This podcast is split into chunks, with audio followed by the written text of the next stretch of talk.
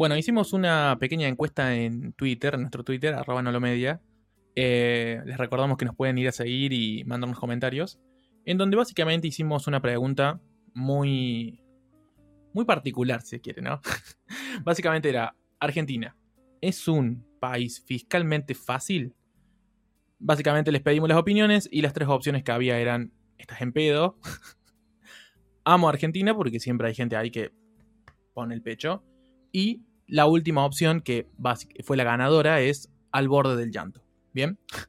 Así que esto es básicamente, no lo testeamos, episodio sobre impuestos en Argentina, la parte negra. Eh, como, como, todos los episodios, estamos acá con a mi derecha el Rodri Giraudo. Un gusto, gente, saludos. Y a la izquierda el Benja Lizarrega. Buena gente, ¿cómo va? No sé si dije bien el apellido, pero creo que bien. Puse todo, puse todo de mí. Lo intenté. lo intenté. Bueno, gente, para quienes no han estado escuchando, saben que el podcast ha empezado a tomar un, poco de un rol un poco más. No un rol no, sino un punto de vista un poco más serio. Y estamos empezando a hablar de algunos temas que le afectan de lleno a la comunidad, sobre todo de exportadores y de creativos tech, si se quiere. Eh, también obviamente aplica a otros sectores de la economía, pero nosotros hablamos siempre desde nuestro punto de experiencia o sobre lo que básicamente tenemos Seniority para hablar. Por ende, en el episodio pasado nosotros estuvimos charlando un poco sobre cómo es eh, básicamente transitar ¿no? Eh, los ríos fiscales de Argentina y cómo tener a la AFIP, eh, estar en, en, regla con AFIP, con el BCRA, todo este tema, tanto siendo un trabajador formal, digamos, eh, en Argentina o también siendo un exportador directamente. Lo último que quedó, antes de, echar, antes de zambullirnos directamente ya en lo negro, que yo sé que es lo que quieren escuchar ustedes, quedaron algunas partes ahí de, charlar que son básicamente cómo sería el, el, circuito legal para cuando uno es un exportador de servicios, digitales en este caso, y quiere estar completamente en blanco. Por ende, este podcast va a estar dividido en básicamente dos secciones. Por un lado, esta última parte que faltó en el podcast anterior, que es básicamente cómo ser un exportador y estar completamente en blanco. Eh, y después vamos a pasar a la parte que nos compite eh, directamente de lo negro. Así que bueno, sin mucho más preámbulos, vamos a arrancar directamente. Para que se quede claro, ¿a qué, a qué llamamos estar totalmente en blanco? ¿Qué opinan ustedes? para mí es... Dale, dale, vos, Tener el 100% de los, de los ingresos legales y pagar todos los impuestos. Básicamente eso. ¿Cómo? O sea, declarados, declarados ingresos. Claro, declarados. Claro, declarados. Declarados. E, e, ese es el chiste, digamos. Claro, toda la plata que te entra la declaras. declaras y todos los impuestos que tienes que pagar, los pagas. Exactamente. En tiempo y forma. A ver, yo voy a tratar de hacer una, una, pequeña analogía de cómo es el flujo habitual de un exportador. Actualmente, para ser un exportador en Argentina, uno tiene que estar registrado en AFIP, eh, tiene que tener un punto de venta especial, y tiene que poder emitir facturas de clasificación E, de denominación E, no me acuerdo cómo se llama, que son básicamente las facturas de E de exportación. Valga la redundancia. Una, una sola acotación ahí, que no importa si estás en el régimen de monotributo o en el régimen general, las dos facturas son iguales. O sea, no, no hay una distinción entre monotributista y responsable inscripto a la hora de emitir una factura de exportación E. Claro, o sea, vos, vos, tanto siendo monotributista o responsable inscripto, tenés que emitir una factura de exportaciones. Claro, lo único que cambia es que son iguales. Sí, son y tenés las mismas reglas del juego, digamos, para bien como para mal, digamos. Es así, no, no tiene mucho más chiste. Ahora, esa fact después es muy importante que los que nos escuchen entiendan que hay dos factores fundamentales en todo este juego fiscal que se tienen que respetar. Uno es la ley fiscal, que es la que está eh, la que se rige, digamos, o que rige o que trata de hacer cumplir a AFIP. Esa es la incumbencia de AFIP, básicamente. Hacer que vos pagues tus impuestos al fisco y estés al día y básicamente no debas nada. Y por otro lado está la ley penal cambiaria, que viene a ser la ley que rige o que trata de ir cumpliendo, cumpliendo el BCRA, el Banco Central de la Argentina. Obviamente acá si nos está escuchando algún contador o alguien que tenga un poco más de idea legal, esto es a grandes rasgos y es bastante burdo. Estamos de acuerdo en eso, así que tómenlo con pinzas, pero a grandes rasgos es así. No sé si me falta algo ahí, chicos. No sé. Pero viene por ahí. Básicamente, la ley fiscal lo que dice es, vos tenés que pagar impuestos por cada cosa que facturas. Si yo facturo, por ejemplo, un servicio por mil dólares, tengo que pagar los impuestos por mil dólares.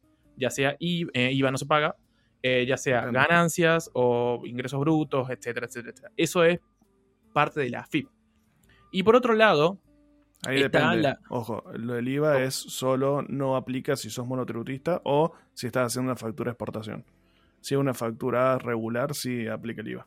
No, no, no, por eso, eso ya, ya se habló en el podcast anterior. Por eso. Ahora estamos hablando solamente de las exportaciones. Bien, solo como, como vos estás exportando un servicio, vos no estás consumiendo nada en el país. O sea, el ingreso al, valor agregado, digamos, de, un consumo en el país no tendría ningún tipo de sentido que lo, que lo pagues, siendo que tu servicio está siendo prestado en el exterior. ¿Estamos de acuerdo ahí? Exactamente. Sí, sí, sí. Igual, estamos de acuerdo en que en Argentina nada nos puede sorprender y puede ser que puedan poner algo raro, ¿no? Así que, no, no, no. Impuesto al valor exportado. Claro, claro, porque muchas personas dicen, che, pero ¿qué onda? Porque tenés que exportar y después tenés que cambiar tus dólares, pero es como que no sé qué, pero la FIP yo estoy pagando mis impuestos. Bueno, es el chiste, porque ahora viene la otra parte, la segunda pata de este, del mamarracho, digamos, de la parte de exportaciones, que es la ley penal cambiaria. La ley penal cambiaria básicamente lo que dice es, así está la ley hoy por hoy, eh, vos, no sé, del monto que hayas facturado, a mí no me importa si pagas los impuestos o no, pero ese monto facturado vos tenés que liquidarlo en el mercado común libre de cambios, que es el MULC, este tan sonado y tan famoso que se habla mucho, al que tienen acceso algunas entidades, que son por lo general algunas financieras, casas de cambio o los bancos directamente, o el BCRA, que es directamente donde, de donde, desde donde sale el precio del dólar, digamos, de donde sale el precio del dólar oficial. Entonces, son dos partes. Cuando vos haces una factura, básicamente el flujo se puede resumir en vos entras a FIP, si la página no está caída, haces tu factura de exportación E, pones el monto en dólares que es, se la mandas a tu a la persona que contrató tus servicios. Esa persona te hace un giro y vos tenés cinco días hábiles para liquidar desde el momento en el que mandaste la factura de que la, emitiste. No, no. Para liquidar. Ahí sí, así. Es, es desde que recibís la plata. Porque vos no ah, tenés control. Vos no tenés control de cuánto tiempo te va a demorar tu cliente en pagarte. Entonces no podés liquidar nada que no. Ese era, ese era un tema que, no había quedado muy claro. Claro, es, es desde que te llega la plata. Apenas que te llega la plata, ahí tenés cinco días para liquidarla. Bueno, supongamos que vos le haces una, una boleta a, un, no sé, a una empresa de Estados Unidos. Desde Estados Unidos te envían ese dinero a tu cuenta de, no sé, digamos un banco, cualquier, el que más odien. Santander Río. Y, eh, te llega el Santander y el Santander es un agente de recaudación y es un agente que puede, puede meterse al MULC. De retención, perdón. Y es un agente que puede entrar al MULC. Por ende, acá viene el chiste, el Santander te retiene la transferencia y te dice, haceme una orden de liquidación, que básicamente es un papelito en el que vos vas al, al banco y le decís, hola, banco tal, yo titular de la cuenta, he recibido esta transferencia por este motivo, por estos montos, y autorizo al banco a que me lo liquide en el MULC.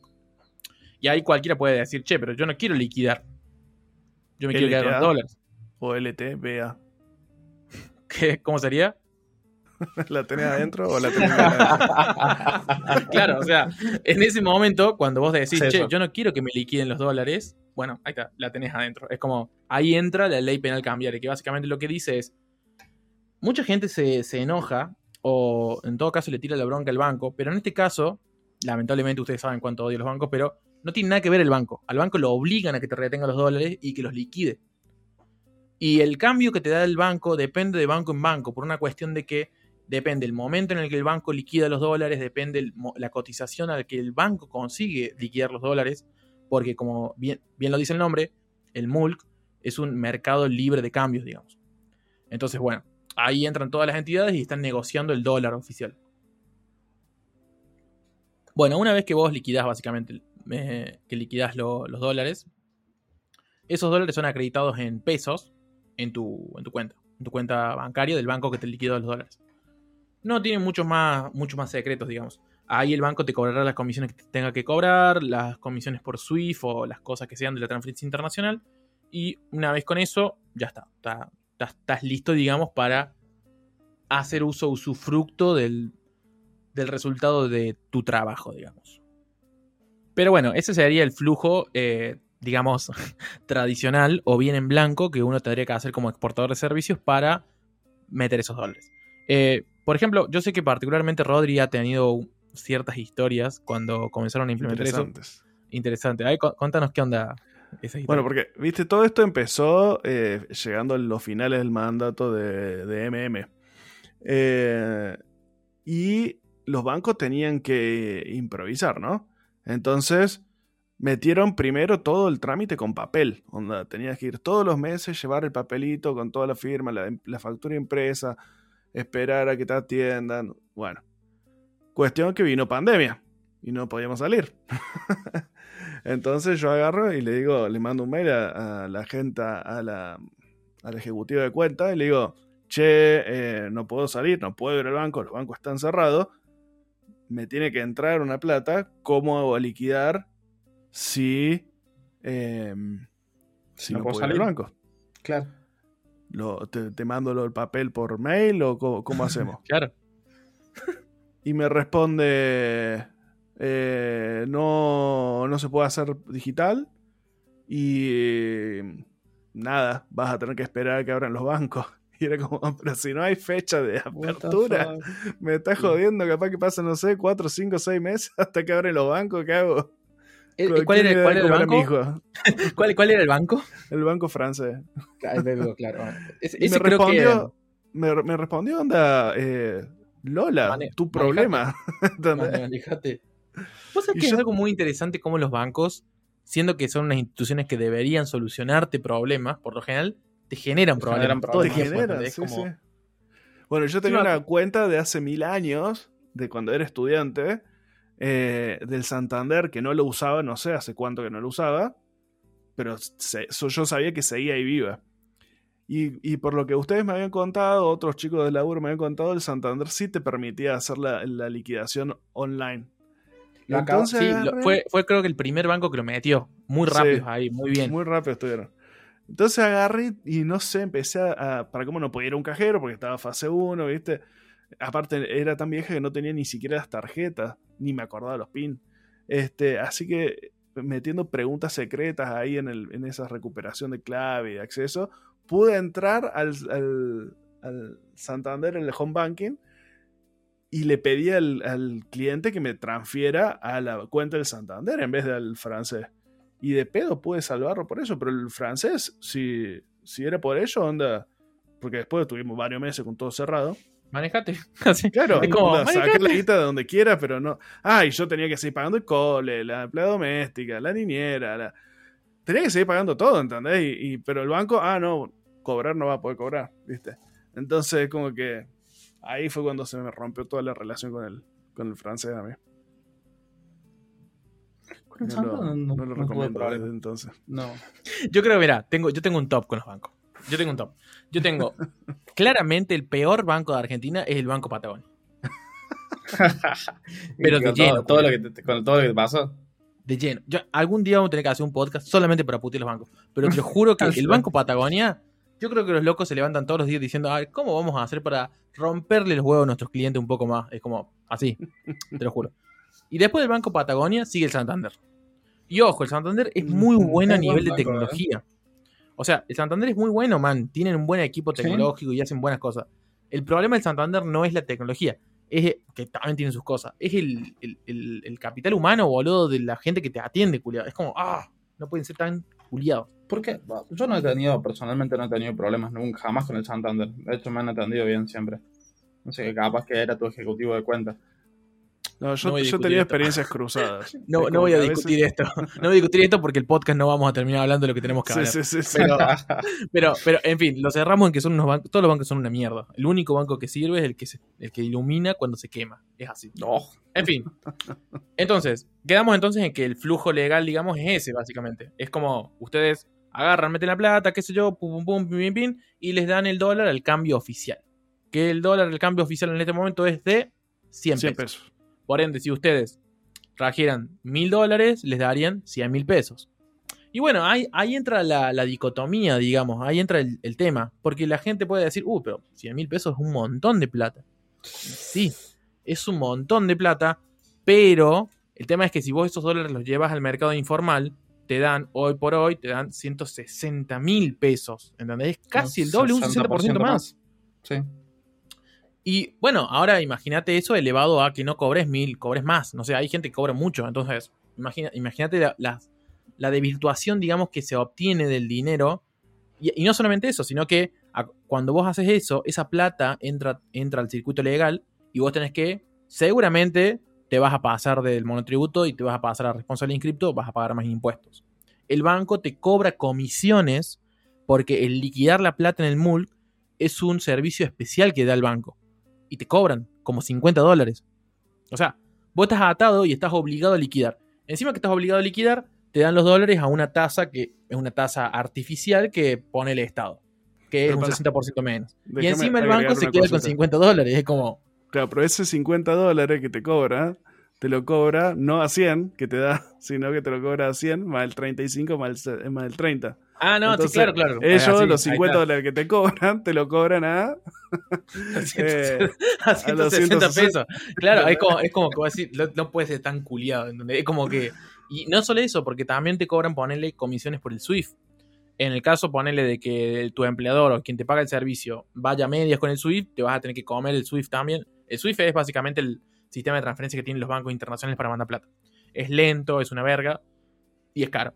Entonces, se van sumando un montón de cositas y después te van, te ponen, te, vacunan con impuestos de sellos, impuestos de transferencia, impuestos de no sé qué verga, qué sé yo.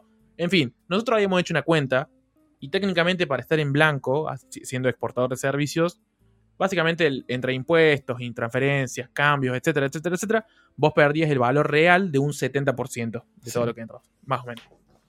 Números más, números menos, 70%. Es una barbaridad. Es, creo que totalmente inviable estar totalmente en blanco con esos números, digamos. Es porque estás, realmente estás perdiendo demasiado dinero. Ya ni siquiera es una cuestión de que estás pagando los, los impuestos y que, si son correctos o no los impuestos. Que ahí ya eso es más una cuestión filosófica.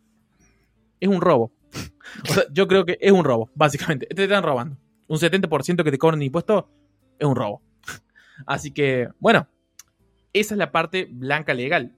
Entonces acá entra el chiste de la gente comienza, como es natural, a decir, bueno, ¿cómo hago para hacerme de estos dólares, pero a cambio blue? A cambio, básicamente... O billete o billete, bueno, sí, lo mismo, para ir a una cueva y cambiar. Y acá ya comienza a... Hace falta que hagamos un disclaimer de que esto no es... Legal. No, claro, esto, esto que vamos a contar ahora no es legal. Claramente no es legal. Tampoco, y tampoco, decimos que sé lo que hay que, hacer. tampoco lo hacemos nosotros. Claro. Eso es muy importante. Esto es todo simplemente información recabada, recabada de gente que le comentó a gente, que le comentó a un amigo, y ese amigo nos comentó a nosotros. Una vez un aclarado esto, amigo. un amigo de un amigo, básicamente, ¿cómo se haría un circuito totalmente informal? Bueno, un circuito totalmente informal tiene muchos puntos y tiene muchas formas. Y nosotros, tal cual como venimos hablando, esta, serie de podcasts van a estar divididos en tres.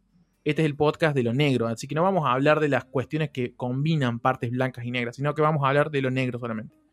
Lo negro solamente es, ustedes cobran esos dólares en alguna cuenta del exterior, por ejemplo, un Banco of America, cualquier banco, o alguna de estas plataformas tipo Pioneer, Skrill, TransferWise, etc.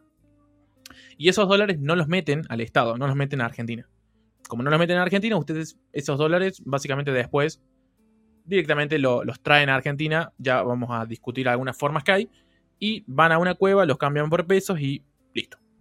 Se hicieron de dólares, digamos. 100% en negro es lo que se dice en la jerga 100% barrani.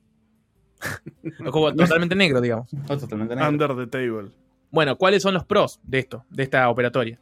Bueno, claramente eh, obtenés un dólar a cambio, no a cambio oficial, sino que lo obtenés a un cambio blue o cercano al blue. O sea, básicamente estás ganando un 70% de lo que ganarías en blanco. Y no solamente eso. Otra cosa, ahí no necesariamente tenés que venderlo a pesos. Vos podés recibir el billete y ahorrar el billete uh, under the colchon. under the eh, colchon. eh, en, en billete dólar. ¿Entendés? Entonces, no, no, no tenés esa restricción de que sí o sí tenés que especificarlo, por más que sea a Blue, Claro. sino que vos especificás lo que querés especificar. Lo otro te lo quedás. No, no, no. O sea, claramente tenés la chance, digamos, de, eh, de ahorrar. Porque el problema, el otro problema que no se cuenta de cuando estás totalmente legal en blanco es que, está bien, vos, vos ponele que no te preocupara tanto el perder ese 60% del ingreso, digamos. Si vos después quisieras ahorrar, porque no vas a ahorrar en pesos, claramente, claramente creo que estamos todos de acuerdo en que no se ahorra en pesos, vos tendrías que pagar ese 60% de nuevo para Claro. comprar esos dólares. Y Porque vos tenés Y que no pagar. podrías tampoco. Y no sé en qué momento tuvimos una restricción de que solamente podíamos comprar 200. Claro, Sí. bueno. sea, Sigue vigente. Sigue vigente. Sigue, Ah, sigue, sigue, vigente. seguir. Ah, bien. Acuérdate que quedan todavía dos años más de, de este gobierno. Es más, y, y gastás a cuenta. Si vos compraste, no sé, algo por 300 dólares en el exterior, eh, por el, el mes siguiente no puedes comprar 200, puedes Claro. comprar 100. Ujú. Este, entonces, virtualmente después no podés comprar nada, porque siempre tenés alguna compra en el exterior que, que te consume el cupo. No, imagínate, Este. claro, que vos tengas, no sé, una, una BM en DigitalOcean, los servicios de Google, iCloud, qué sé yo. Eso ya te consumió parte de tu, de tu budget para comprar mensualmente y listo, no puedes comprar. Y lo peor de todo es que no hay un lugar al que podés entrar y ver cuánto podés comprar. No, Porque la FIP no te la informa. Tenés que entrar al home banking y estar probando, bueno, este monto no me deja, este monto no me deja. claro. En fin, una paja. Claramente vos siempre podés ir al mercado informal y comprar ahí. Eh, pero bueno, el mercado informal básicamente estás pagando el, el precio real del dólar y básicamente vos, ya, vos pensalo así. Ya perdiste el 60, 70% cuando te llegó el dinero. Y ahora tenés que pagar un 60, un 70% más para hacerte los dólares. Claro. O sea que la pérdida final, si vos quisieras estar en dólares, cuando estás cobrando en dólares, es, Es más ridículo. del 70%. Es ri- Sí. ya, ya es ridículo y ni siquiera vale la pena hacer la cuenta. Entonces, ahí está, ahí está el sentido. Si quieren hacer cuentas, para las personas que no quieren hacer la cuenta, sería algo así como, vos cobras mil dólares, ¿ok? Bueno, de esos mil dólares vos obtenés 100 mil pesos acá. Y con 100 mil pesos vos no compras mil dólares. ¿Cuánto compras con mil dólares? Buena y pregunta. compras eh, 600 dólares, 600 dólares, claro. más o menos. Pero O sea, de esos 1000, después tenés que pagar el 35 de ganancia. Eh, bueno, si sos Si sos responsable inscrito, responsable inscrito, sí, 35 ¿no? de ganancia. pero te, supuestamente y- te lo devuelven. No, no te lo devuelven. Sí, te lo O sea, devuelven. vos podés de- de- de- deducir otras cosas de ganancia, pero de esos mil, de esos mil vos tenés que pagar 60 por, eh, 35% de ganancia. Después ves que deducís que no, pero los 35, lo- eso lo tenés que pagar, digamos. En fin, el tema, el tema, el tema es que eh, no obtenés, digamos, nunca ni siquiera. No, no llegas ni a. Creo que no llegas ni a la mitad a reponer, digamos, los dólares. Así Claro. bueno, ese es un problema. Bueno, no, nos fuimos un poco de tema. Volvamos entonces a la parte negra. La parte negra entonces es sencilla, si se quiere. Pero es sencilla cuando la nombras, cuando la decís, decís, uh, bueno, está bien, no voy a traer los dólares y listo. ¿Cómo hago? Y ahí está el tema. Depende tu empleador o depende a quién vos le estás vendiendo los servicios, él puede tener la, te puede solicitar que vos le hagas una boleta de exportación.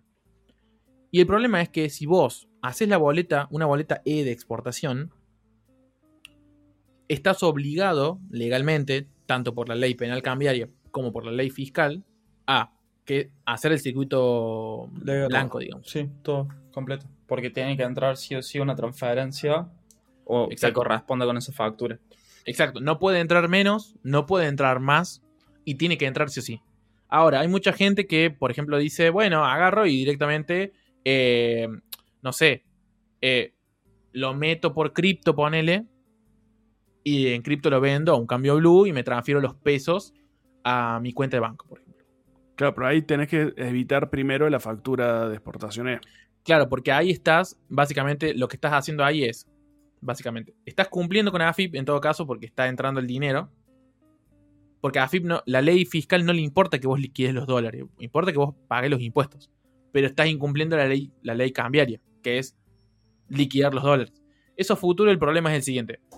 Puede, puede venir, cuando, si, si te hacen una inspección y te dicen, ¿cuándo liquidaste los dólares? ¿Dónde están los comprobantes de que liquidaste los dólares? Básicamente Claro. y vos le vas a decir, no, los liquidé por un exchange de, de criptomonedas, digamos. Bueno, ¿dónde está el comprobante del exchange de criptomonedas? Y bueno, mucha suerte cuando tengas que presentar ese comprobante. Eh, esa es una forma, digamos. Que lo usa, sé que lo usa mucha gente, conozco gente que lo usa, pero no, no, es, la, no es la mejor. Porque el problema de, los exchanges es que los exchanges están eh, obligados, si, tienen, digamos, una, una representación jurídica en Argentina, a, informar de, de los movimientos de sus clientes. Por ende, toda esa información queda, la tienen, digamos, el Estado. Si quisieran, que hay muchas cosas que viste que la AFIP, si quisiera hacer, las podría hacer no las hacen a propósito, pero con un join en una tabla, yo creo que tranquilamente se podrían dar cuenta quién es exportador, quién no, y listo. O sea, si lo quisieron hacer, lo podrían hacer. Por eso vos siempre tenés que tratar de estar como en el filo de ilegalidad, si se quiere.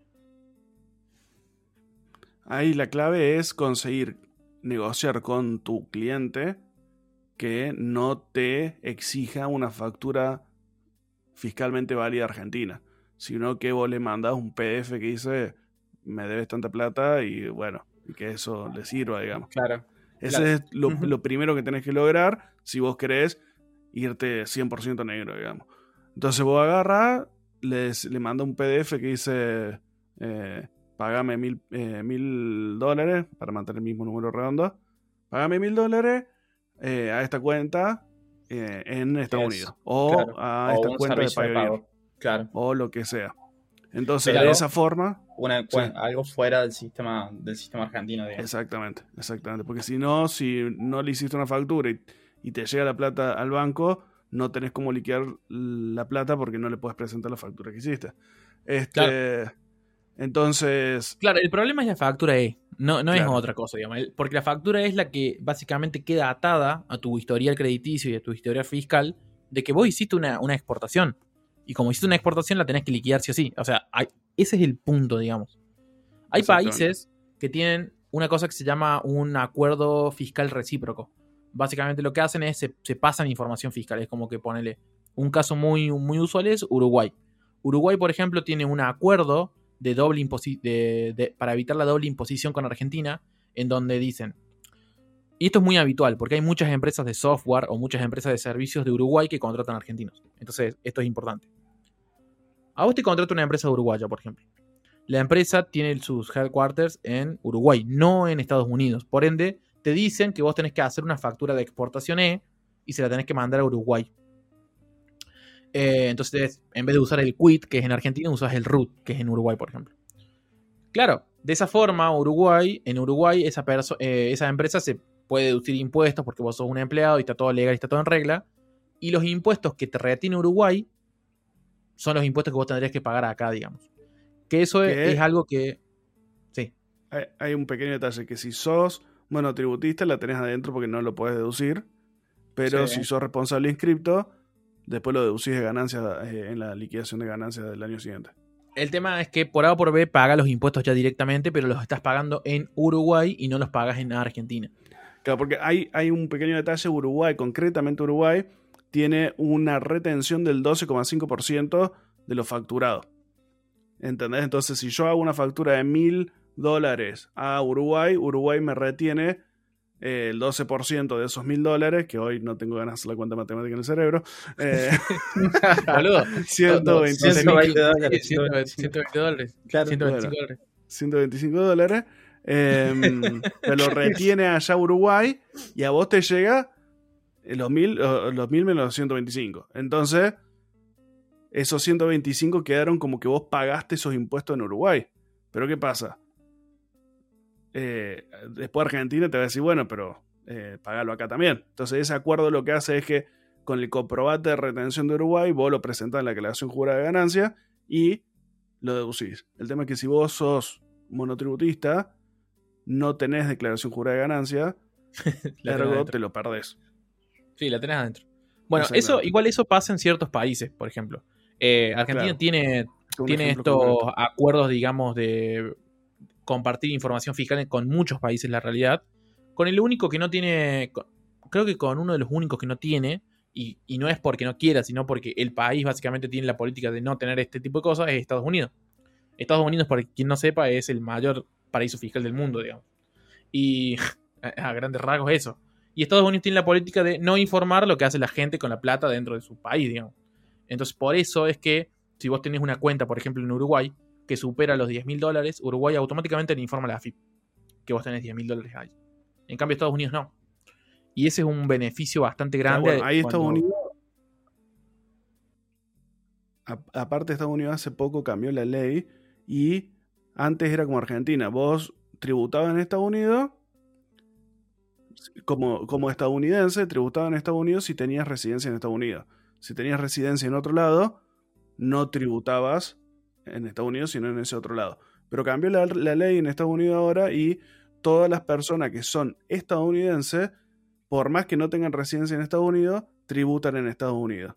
Entonces un montón de empresas que eran dueños yanquis, que estaban en Uruguay o en Argentina, donde hacer el mundo, volvieron sus headquarters a Estados Unidos porque cambió esa ley y no importa dónde estén ahora, de todas formas tenían que tributar en Estados Unidos, entonces eh, les convenía ya mover toda la operación a Estados Unidos. Claro, eh, directamente. Entonces, ese cambio de ley fue bastante grande y cambió hace poco, hace un par de años nomás. Eh, así que hubo muchos cambios de, headquarters en la industria, por lo menos. Sí, sí, sí. Sí, y eso básicamente benefició a muchas personas que lo que tenían que hacer eran facturas E, que básicamente tuvieron que dejar de hacer facturas E y dejar de percibir ese 12,5% y básicamente te obligaba a estar en blanco, digamos. Ese era el mayor problema. Te obligaba. otro, beneficio que tiene Estados Unidos es que Estados Unidos tiene una política de, facturación diferente a la, Argentina. Vos, mientras sea un, un papel que tenga una firma, alcanza para, para que sea considerado una factura. Entonces vos podés escribir una servilleta. Eh, te, prende. es loco, es loco, ¿no? Es loco, sí, es, cierto, totalmente cierto. Entonces en una servilleta vos pones, te brinde servicio por mil dólares, firma Pepito y Pepito hizo una factura fiscalmente válida en Estados Unidos. Por eso a Estados Unidos le sirve un PDF que diga. Eh, sí, inclusive un mail. Un mail. Yo conozco gente que manda las boletas y no es una boleta, manda el mail. Manda el mail y dice, bueno, hice tal cosa y son 10 mil dólares. Punto. Pepito. Y, y mándame, mándame la válido. cuenta. Claro, no es, que, no es que eso queda en el negro en Estados Unidos. Eso ellos lo deducen de ganancia porque es fiscalmente válida esa factura. No está centralizado como acá. Claro, es loco. o sea, tienen su gente como la FIP, pero medio que no le, chupa un huevo esa parte de. Como digo, es como un paraíso fiscal. Es el paraíso fiscal más grande del mundo. Entonces, volviendo al tema este de estar en negro, básicamente. Eh, no hay mucho más para decir, la verdad. Es como, vos una vez que cobras afuera, después, ¿cómo mete? ¿Cómo? La pregunta que seguramente muchos se van a estar haciendo es: bueno, sí, muy lindo, tengo la plata afuera, la tengo en Pioneer, ponele. O la tengo en Skrill, o en TransferWise, PayPal, cualquier plataforma o cualquier banco. ¿Cómo me hago de esos dólares acá? ¿O cómo me hago de pesos en negro acá? Bueno, ahí está el tema. Y este, bueno, esto es lo que todo el mundo sabe, digamos, y el que no sabe lo va a saber ahora.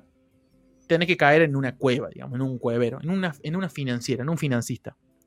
Y la operatoria es bastante sencilla y es un negocio entre partes, entre privados, y en donde lo más importante es la confianza, si se quiere. No sé si ustedes están de acuerdo con eso. Evidentemente, sí. sí bueno, yo, yo, vos tenés que tener mucha confianza, mucha confianza con tu cuevero, digamos. Es como casi un amigo íntimo. Porque acá, acá lo que pasa es que entre que vos. Porque la operatoria, ¿cómo sería? Vos agarrás, tenés tu cuenta en Estados Unidos, le transferís a la cuenta de Estados Unidos de tu cueva, y después tu cueva te da la plata acá. Pero toda esa operación, eh, operatoria lleva unos días. Entonces vos perdiste el control de la plata por unos días, ¿entendés?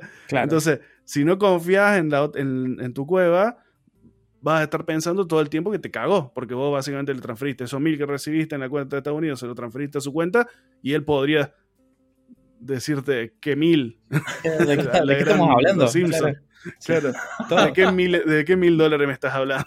Claro, claro. Porque encima es como eh, onda en plan, toma, toma esta cuenta de banco, manda, manda la plata ahí, más la comisión, porque claramente este servicio toma una comisión.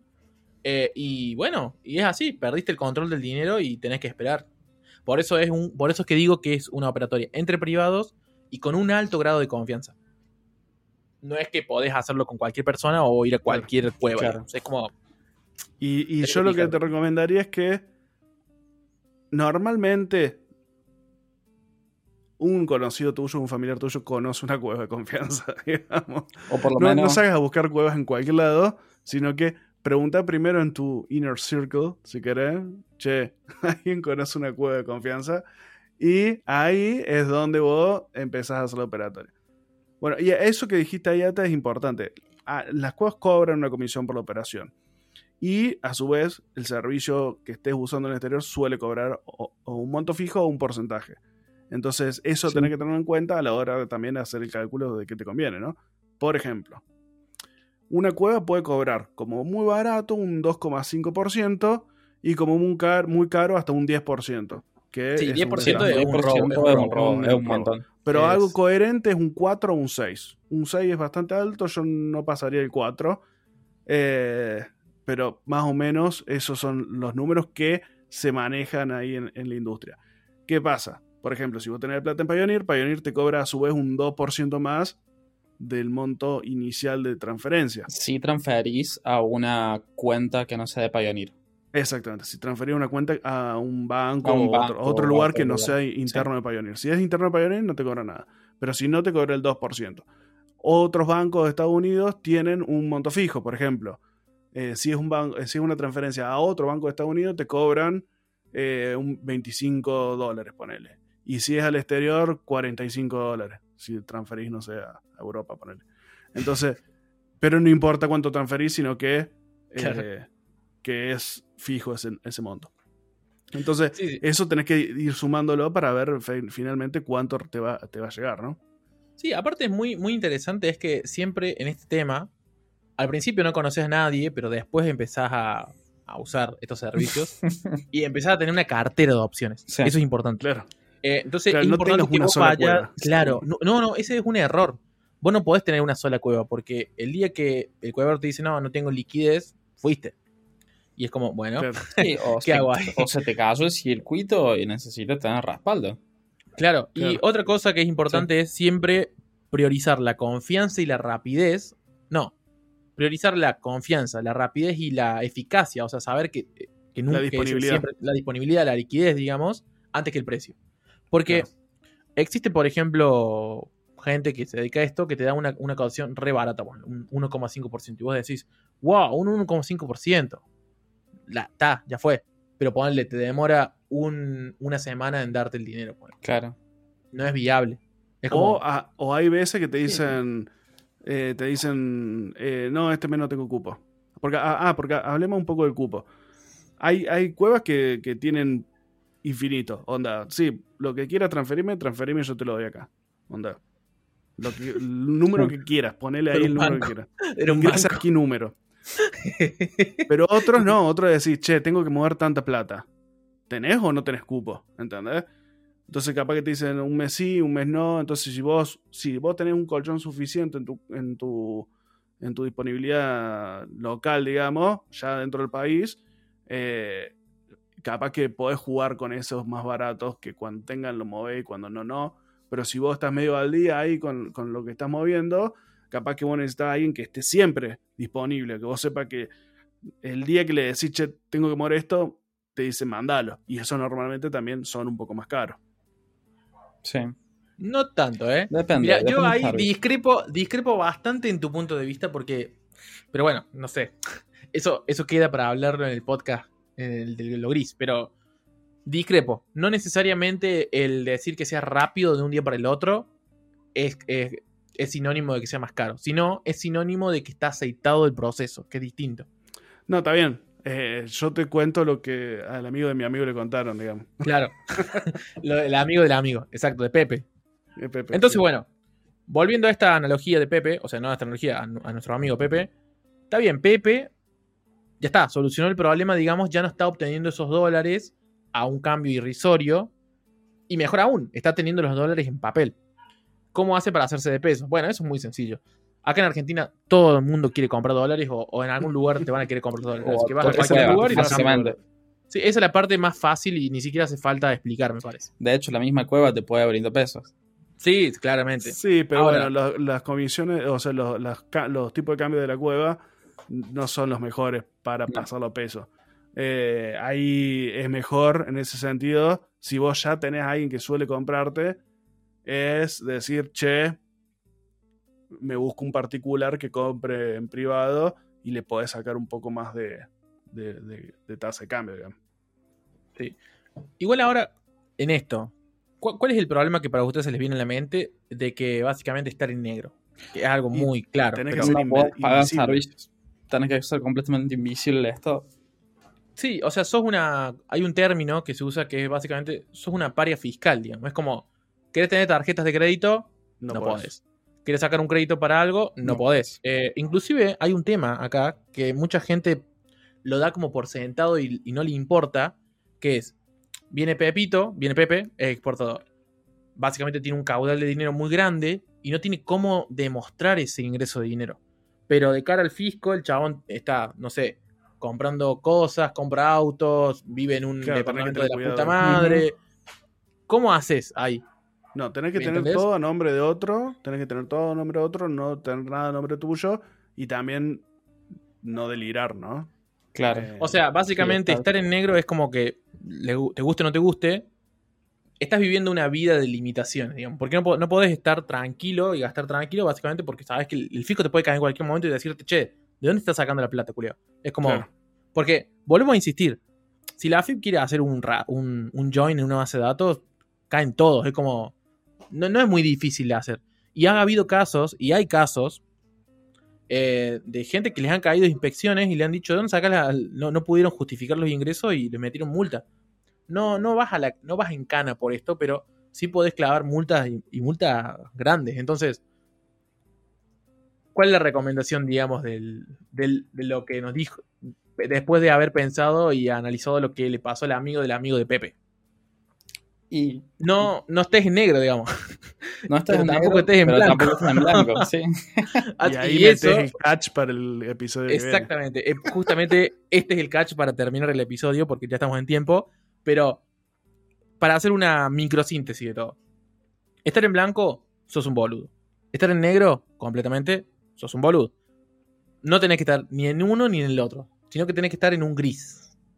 Puede ser un gris más negro o puede ser un gris más blanco pero sigue siendo un gris. Y eso es lo que vamos a hablar en el próximo episodio de No lo testeamos. No sé si ustedes tienen algo más para aportar al podcast, si no, lo cortamos por acá nomás. No, creo que ya está muy bien. No, creo que está perfecto el contenido, sí. Así que bueno. Eh, gracias al amigo del amigo de Pepe. Gracias a Pepe, que es un amigo de un amigo de un amigo. Eh, bueno, gente, gracias por estar ahí de otro lado y escucharnos. Mándenos sus comentarios a nuestras redes, arroba media si tienen preguntas sobre esto, nos pueden mandar un mensaje directo a cualquiera de nosotros en nuestras redes o directamente al Twitter o al Instagram del proyecto. Eh, esperamos que les guste y esperamos también sus comentarios. Nos vemos. Saludos. Saludos, gente. Chau.